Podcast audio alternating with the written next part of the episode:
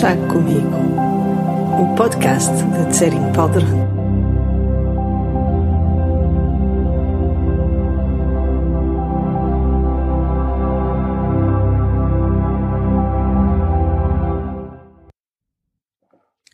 Há sempre tempo para uma chávena de chá, ou pelo menos eu acho que sim. E ainda mais quando a partilhamos com amigos em torno de uma boa conversa. E essa é ideia nestas conversas que eu tenho a intervalos, na verdade, irregulares, consigo que me ouve aí desse lado. O chá já está pronto a beber. Vamos a isso.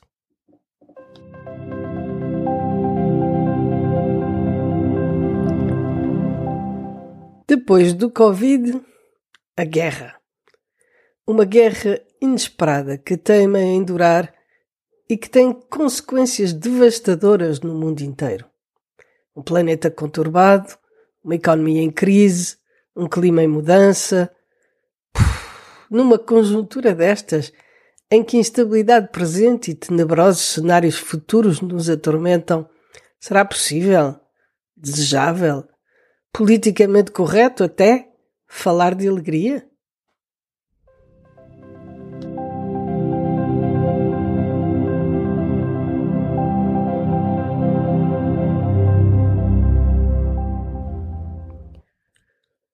Há três anos para cá, todos sentimos mais instabilidade. Parece que as coisas que dávamos por adquiridas deixaram de estar garantidas. Fazer planos para uma viagem, um evento, qualquer coisa que esteja a algumas semanas de distância, parece agora mais incerto do que antes. A maioria de nós não se dá bem com incertezas. Não poder confiar deixa-nos ansiosos e tensos. Não tenho números, mas imagino que a ansiedade e a depressão aumentaram consideravelmente nos últimos tempos. Não que antes fosse tudo permanente e estável e de repente tudo tenha mudado. Mas a verdade é que tudo sempre foi incerto e impermanente, só que não estávamos tão cientes dessa realidade como agora. Então, como podemos contrariar esta tendência a encontrar alguma paz, alguma serenidade e talvez até alguma alegria? A minha primeira estratégia não é nova, mas aplica-se agora mais do que nunca. Em tempos normais não vejo notícias, mas estes não são tempos normais. Então o que faço é escolher alguns canais de notícias fidedignas, sejam publicações online ou canais televisivos, e ficar a par dos últimos desenvolvimentos uma vez por dia ou, ou menos, consoante o desenrolar dos acontecimentos. Tenho sempre em mente que não existem notícias 100% fidedignas. A propaganda não existe só do lado da Rússia. Ok, a manipulação da verdade lá é mais descarada. E como é dos inimigos, chama-se propaganda, mas estou ciente de que a forma como os factos são apresentados do lado de cá também não é absolutamente imparcial. Assim, poupo-me muita ansiedade e, também mantenho alguma distância saudável em relação ao que se passa, evitando cair na excessiva parcialidade de acreditar que existem bons e maus, em que os primeiros são imaculadamente bons e os últimos irremediavelmente pérfidos e translocados. Outra coisa que é sempre válida, mas convém relembrar, agora também mais do que nunca, é que não adianta especular nem preocupar-nos sobre o que vai acontecer a seguir. Podemos fazer o que está ao nosso alcance em função da situação presente, claro, mas morrer por antecipação é inútil. E não só é inútil, como gera mais ansiedade e preocupação, fazendo-nos inclusivamente tomar más decisões. É claro que a menos de sermos completamente insensíveis é impossível não nos sentirmos incomodados com as imagens de destruição, morte e sofrimento que nos chegam e o pensamento do quão desnecessários são. Como se não bastassem já os sofrimentos inevitáveis da doença, da morte, dos cataclismos naturais e outras coisas que não conseguimos controlar. E ainda fosse necessário acrescentar-lhe os horrores de uma guerra completamente escusada. Pessoalmente, quando contemplo estas coisas, além da compaixão pelo sofrimento imediato dos envolvidos, de um lado como do outro, sinto o quanto os ensinamentos budistas são válidos e pertinentes. Porque enquanto não tivermos vencido dentro de cada um de nós a cegueira do egoísmo, do desejo, do orgulho, da inveja, os conflitos, sejam eles pequenos ou grandes, não irão desaparecer. E assim o desânimo que sinto por ver que a humanidade continua a não ter aprendido com as lições do passado transforma-se numa motivação de continuar a trabalhar sobre mim mesma e a inspirar os outros a fazerem o mesmo. E o sentimento de impotência perante o que se passa no mundo desagua numa vontade de ir mais além em vez de cair na depressão e na paralisia. Depois de tudo isto, será que ainda há lugar para a alegria? Parafraseando a expressão bem tuga que diz tristezas não pagam dívidas, eu acho que sim. Porque a tristeza não acaba com a guerra, não impede a destruição, nem enche o depósito. Mergulhar na tristeza, na depressão e na ansiedade não serve nenhum propósito, nem para nós, nem para os outros. Parece-me mais produtivo fazer o que está ao nosso alcance para tornar este mundo melhor e isso inclui sorrir mais. Recentemente pediram-me para falar sobre como cultivar a alegria no contexto do treino budista. E há quatro sentimentos a cultivar, habitualmente chamados os quatro pensamentos ilimitados: o amor, a compaixão, a alegria e a imparcialidade. Os dois primeiros dispensam explicações. A imparcialidade consiste em ter uma atitude menos partidária na nossa relação com as pessoas, fazendo menos distinções entre o bem que desejamos aos próximos e o que desejamos àqueles com quem não nos entendemos bem. Há páginas e páginas sobre como desenvolver o amor e a compaixão, como treinar-se na imparcialidade, mas quanto à alegria, ela é descrita como o regozijo que sentimos ao ver alguém feliz, e ponto final. Talvez deva começar por esclarecer que a alegria de que se trata aqui não é a excitação pontual que sentimos quando ouvimos uma boa notícia. É um sentimento mais profundo, menos circunstancial. De acordo com o pensamento budista, esta alegria, tal como o amor e a compaixão, fazem parte da nossa natureza e são sentimentos espontâneos. Porém, por estarmos mais habituados aos problemas e às complicações da nossa mente do que a eles, temos de usar estratégias para os trazermos à superfície e nos habituarmos a eles. Então elaborei uma pequena lista, não exaustiva e que não segue qualquer ordem especial, das coisas que ajudam a sentir mais alegria. A primeira é o hábito de nos sentirmos gratos. Eu sei que se fala muito sobre a gratidão e que se tornou quase redundante evocá-la. No entanto, não posso deixar de lembrar o quanto contribui para nos fazer apreciar ao seu justo valor tudo aquilo de que usufruímos. Recentemente li esta, estas frases que fizeram para mim todo o sentido. Se não vivemos o agora, porque planeamos para o futuro? Se não apreciamos o que temos, para que queremos mais? Se não conseguimos ver o que está à nossa volta, para que olhamos para o que está longe? Esses hábitos são a causa das nossas lutas, dos nossos problemas e do nosso sofrimento. Então, substituir a nossa insatisfação habitual por uma gratidão justificada traz muita alegria. Quando penso em diferentes passagens da minha vida, sinto uma imensa gratidão por tudo aquilo que possuo por tudo aquilo a que tive acesso, mas também, frequentemente, por tudo aquilo que me foi negado e que teria sido desastroso se tivesse acontecido. É frequente, no calor das emoções, desejarmos ardentemente coisas que parecem essenciais na altura, mas que a médio ou longo prazo seriam muito más. Quaisquer que sejam as suas reflexões pessoais, a gratidão é das melhores maneiras de cultivar a alegria apreciemos o que temos o mais frequentemente e o mais sinceramente possível, até que se torne uma reação normal e um sentimento habitual em nós. A segunda coisa que também não constitui uma surpresa é a meditação. Com todo o mediatismo que o mindfulness tem tido, a meditação tem sido apresentada assim como uma espécie de spa da mente, uma forma de relaxar, reduzir o stress e tratar a ansiedade.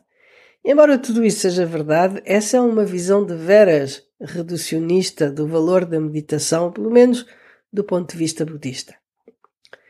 O primeiro tipo de meditação, aquele exercício em que pousamos a atenção, por exemplo, no vai e vem da respiração, ajuda a abrandar o pensamento discursivo e a agitação da mente, permitindo-nos relaxar e permanecer mais no momento presente do que nas elucubrações geralmente ansiosas da nossa mente.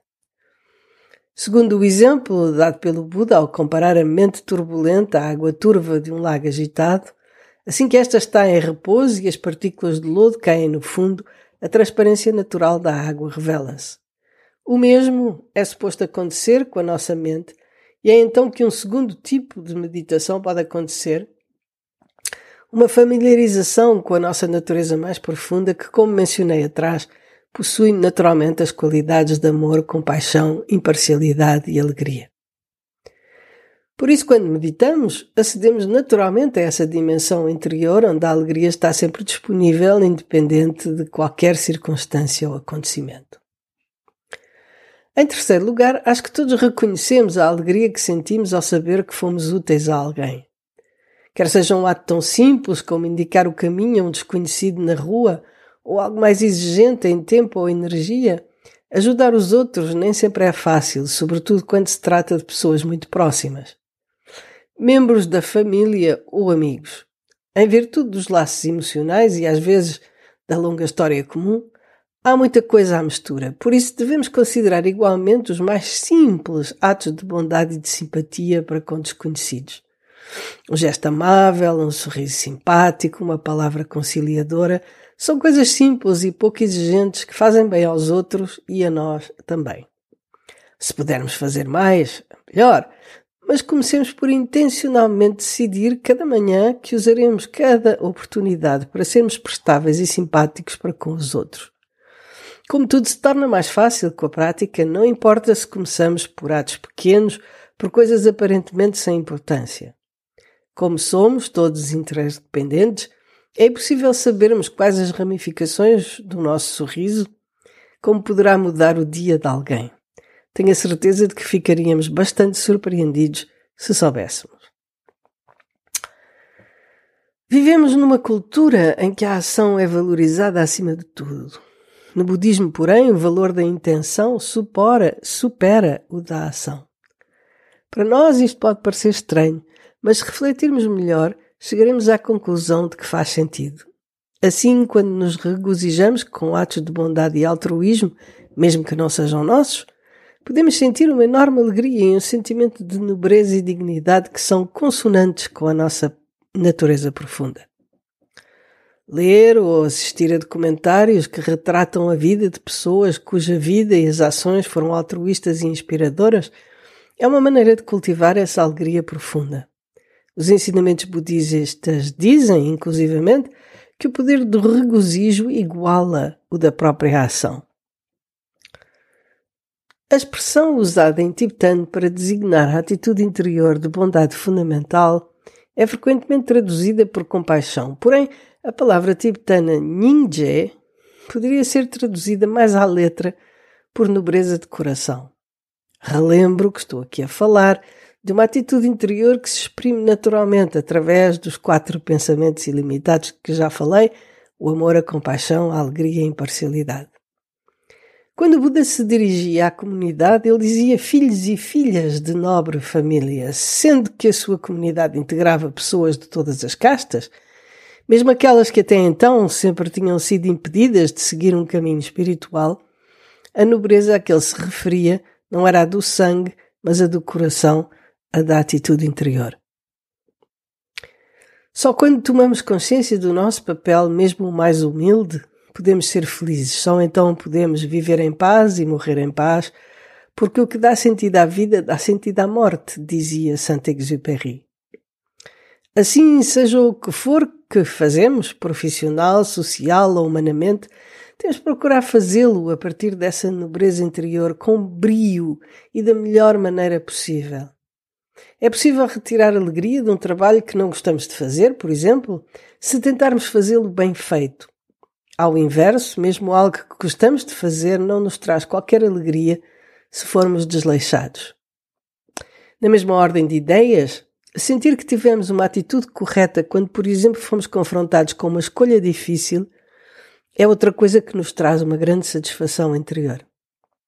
As gerações dos meus pais e avós tinham um grande sentido de honradez e o facto de terem a certeza da honestidade das suas ações dava-lhes grande satisfação.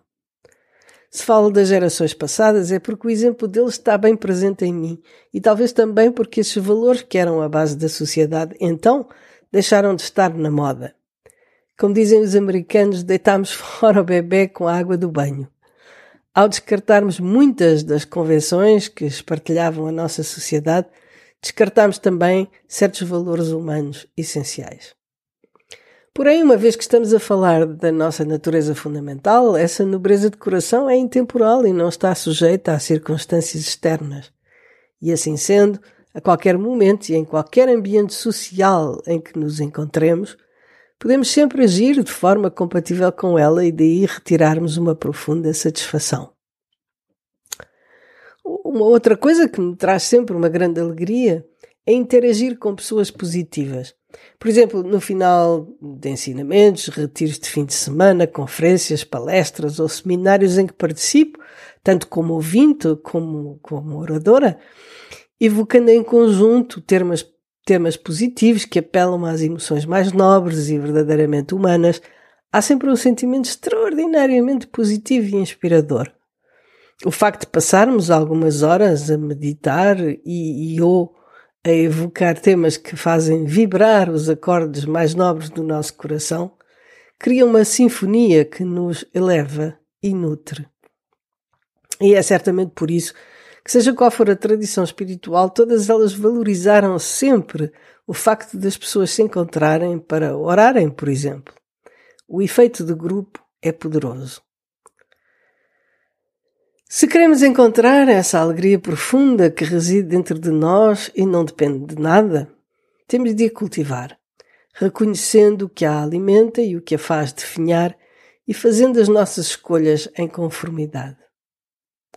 Por fim, quero ainda lembrar que, de acordo com os neurocientistas, o nosso cérebro tem um enviesamento negativo de forma que retém mais as coisas negativas que ele vê como uma ameaça para a sobrevivência do que as positivas. Isto é o que o leva a dizer que o nosso cérebro está programado para a sobrevivência e não para a felicidade. Acho graça à imagem dada por Rick Hansen, um psicólogo americano, que diz que o nosso cérebro é como velcro para o que é negativo e teflon para tudo o que é positivo. Por isso temos de exercer uma atenção deliberada e consciente para nos, determos no que nos faz felizes e abrir mão mais prontamente do que nos faz sofrer.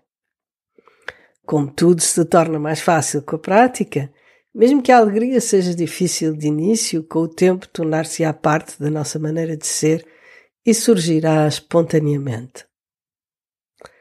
E pronto. Espero que este chá de hoje contenha alguma dica útil